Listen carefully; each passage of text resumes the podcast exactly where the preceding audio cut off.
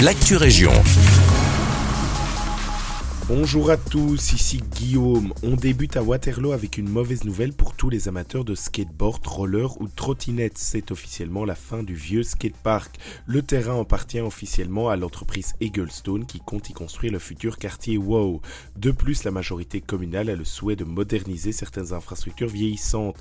La création d'un nouveau skatepark est en cours de réflexion, mais les autorités prennent le temps de trouver l'endroit idéal pour cela. En attendant, la commune a voté en début de semaine l'installation d'un parc provisoire sur les anciens terrains de tennis qu'elle gérera en partenariat avec la Maison des Jeunes. Pour ne pas déranger le voisinage, des horaires sont aménagés, une ouverture à midi les week-ends et fermeture des lieux en début de soirée. Du côté de Braine-le-Comte, ça y est, c'est fait. La commune rachète le terrain de la fosse Albec au CPAS. Cette décision a été votée à l'unanimité par le conseil communal qui va débourser près de 210 000 euros pour que la ville puisse développer certains projets à portée écologique. Au cours de l'année écoulée, ni Sotraba, propriétaire du terrain adjacent, ni le collectif du jardin Albec n'avaient fait d'offres. La proposition de la majorité tombe donc à pic, sachant qu'aucun projet immobilier n'aurait vu le jour sur le terrain. Notons que dans le cadre de cette acquisition, la ville va recevoir un subside de 440 000 euros grâce au projet Maquillage vert et bleu en milieu urbain.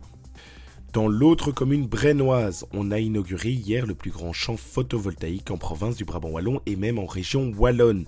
Un champ d'une superficie de 19 hectares qui accueille près de 18 500 panneaux photovoltaïques bifaces exposés plein sud.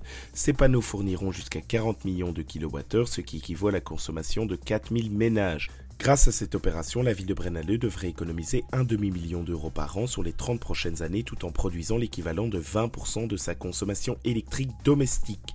En contrepartie, la commune doit payer un loyer à la société UCB, propriétaire du terrain et qui a permis d'assurer sur le plan financier la réalisation de ce parc flambant neuf. C'est la fin de cette Actu Région, merci de nous écouter et un agréable vendredi avec nous.